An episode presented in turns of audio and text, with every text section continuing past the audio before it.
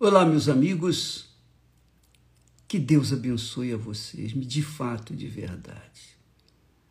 Que Deus, na sua infinita, gloriosa misericórdia, compaixão, venha sobre vocês agora, nesse momento, especialmente você que está nos assistindo com dores, com problemas, problemas no seu relacionamento, na sua vida sentimental, problemas com os filhos, com os pais, com a jovem namorada, com o jovem namorado ou com quer, quem quer que seja. Que o Espírito da paz venha sobre vocês agora, nesse momento, nesse instante. E haja paz na sua vida. Haja luz no seu entendimento, para que você possa entender, compreender, para que possa cair a ficha mesmo e você compreender o que Deus, o projeto, o plano, o sonho que Deus tem para a sua vida. Que isso se realize em o nome do Senhor Jesus Cristo. Amém. Bem, vamos falar agora de casamento. Quando nós tratamos desse assunto, casamento, eu, eu, eu pessoalmente, eu vejo o casamento tão importante, mas tão importante, o matrimônio, o sagrado matrimônio, eu vejo como algo extremamente importante. E eu tive essa, esse entendimento que o Espírito Santo nos deu quando eu era jovem. Eu tinha 19 anos, eu tinha essa, esse entendimento, eu recebi esse entendimento, essa revelação que nós aplicamos em nossas vidas. Nós aplicamos em todo o trabalho da Igreja Universal do Reino de Deus.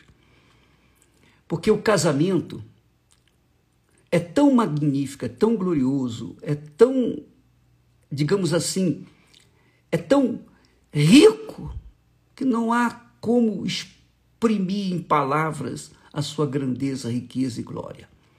Porque o casamento, o nosso matrimônio, começou, por exemplo, Esther e eu, o nosso casamento começou quando nós primeiro assumimos um compromisso, um casamento, uma aliança com Deus, na pessoa do Senhor Jesus Cristo.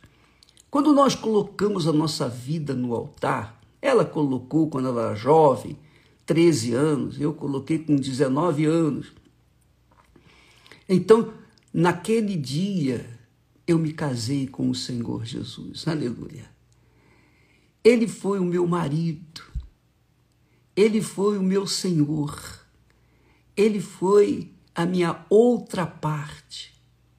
Quando eu o achei, então, quando eu me casei com ele, Olha, era tanta alegria, e é tanta alegria, que eu coloquei isso como princípio da minha vida, princípio da minha própria vida, de todo o meu futuro, de toda a minha eternidade. E então, a partir daí, eu quis passar para outras pessoas o que Deus me havia concedido, porque Ele quer casar com você também, minha amiga e meu amigo. Ele quer fazer parceria com você. Só que, quando Esther e eu nos conhecemos e nos casamos, nós já éramos felizes. Ela era feliz porque ela já havia casado com Deus. Eu já era feliz porque eu havia casado com Ele. Então, quando nós nos encontramos, aí juntou a fome com a vontade de comer. Então, o Espírito de Deus, presta atenção, o Espírito de Deus, o nosso Senhor, se materializou na união, no nosso matrimônio, no nosso casamento. Porque eu vejo a Esther como Deus na minha vida. Ela me vê como o Senhor na vida dela. Então, nós vivemos felizes apesar das lutas, das dificuldades, dos problemas, apesar dos desertos, nós nos mantivemos firmes, fortes e inabaláveis diante das situações que nós encontramos. E esse amor entre nós, ele permanece, cada vez cresce mais, vai amadurecendo, vai ficando mais gostoso. Sabe o maracujá? Maracujá, quando você pega o maracujá, ele é lisinho, mas nem sempre ele está mais doce, porque quanto mais velho ele fica, mais doce ele fica. Mas também, por outro lado, é, a casca dele vai envelhecendo, vai ficando enrugada. Assim somos nós, o nosso casamento é assim. Aquele maracujá que está, está enferrujando por fora, mas cada vez mais doce dentro dele é o que acontece em nós. E é exatamente essa felicidade que Deus quer dar para você. Porque eu não estou aqui querendo é, dirigir a vida das pessoas, resolver. As... Eu não posso resolver o seu problema. Eu posso orientá-la, orientá-lo como fazer para que você venha construir o seu castelo, a sua vida, o seu relacionamento. Vai depender das suas escolhas, vai depender da sua cabeça.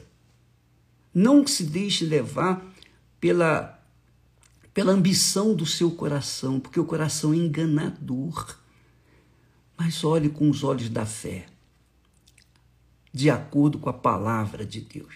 Veja só, por favor, o que, que Jesus fala sobre esse tesouro. Ah, que coisa maravilhosa! É? Dá vontade de chegar, entrar aí pela internet nesse momento e abraçar você e tentar passar o espírito e, e, e dar para você o que nós temos recebido do Altíssimo. Olha só, Jesus disse assim: o reino dos céus, olha só, o reino dos céus, é lá no céu. Primeiro a gente entra no reino de Deus e depois nós entramos no reino dos céus. O reino dos céus é semelhante a um tesouro escondido, oculto num campo, que o homem achou e escondeu e pelo gozo dele, pelo gozo, alegria completa de Jesus, vai, vende tudo o que tem, tudo quanto tem, e compra aquele campo.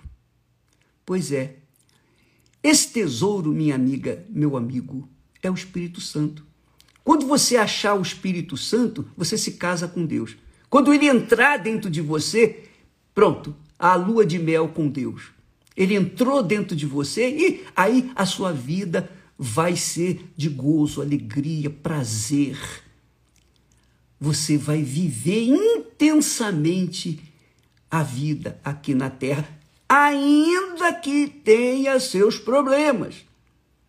Ainda que tenha os problemas, picuinhas, os desertos, as tribulações, porque tudo isso é para a gente crescer, amadurecer, ficar ainda mais doce por dentro, como o maracujá. Deus permite que o tempo, a temperatura e tudo o mais que nós enfrentamos de dificuldades neste mundo seja para somar experiência. Você que está me assistindo nesse momento sabe você que tem um pouco mais de experiência sabe muito bem o quão valioso, quão valiosa é são as suas experiências, não é verdade? Por exemplo, você é uma criatura que já viveu algum tempo e você quer, você amadureceu, você, você não quer ter mais problemas, você não quer ficar perdendo tempo com aborrecimentos e inquietações dessa vida e continuar vivendo uma vida amarga. Então, como uma pessoa experiente, você não vai querer se envolver com uma pessoa jovem, jovem, inexperiente, criança, como tem acontecido muito, aquelas pessoas mais velhas, mais experientes, acabam se entusiasmando pelo coração, pelos olhos do coração, pelos os olhos da emoção e se apaixonam por, por um, um rapaz, poxa, saradão, forte, bonitão, poxa, um Adão da vida, um Adão da vida. Mas quando leva para casa aquela coisa linda, maravilhosa, aí no dia seguinte está lá ele jogando é, videogame, igual criança. Aí você olha assim, poxa, que besteira que eu fiz, entregar a minha vida àquela criatura que é uma criança. Agora eu tenho que dar de mamar para ele. Agora eu tenho que trocar as fraldinhas dele. É ou não é? Fala a verdade, minha amiga, meu amigo. Põe a sua cabeça no lugar. Eu falo isso para você, minha amiga, eu falo isso para você, meu caro amigo. Se você pode avaliar a grandeza da experiência que você vai ter, porque eu valorizo essas experiências. Então, por isso, nós, Esté e eu, envelhecemos juntos, mas, mas cada vez melhor, cada vez melhor o nosso relacionamento. E é e aí se cumpre aquela palavra que nós lemos lá em, em Provérbios. Melhor, muito melhor é o pouco com o temor do Senhor do que uma riqueza grande onde há inquietação. De repente você é aquela pessoa que quer ser feliz, você tem tudo para ser feliz, não falta nada para você. Você vive na, até na ostentação de tanta coisa que você tem. Porém, você está sempre inquieto, nunca está sossegado, nunca você é feliz.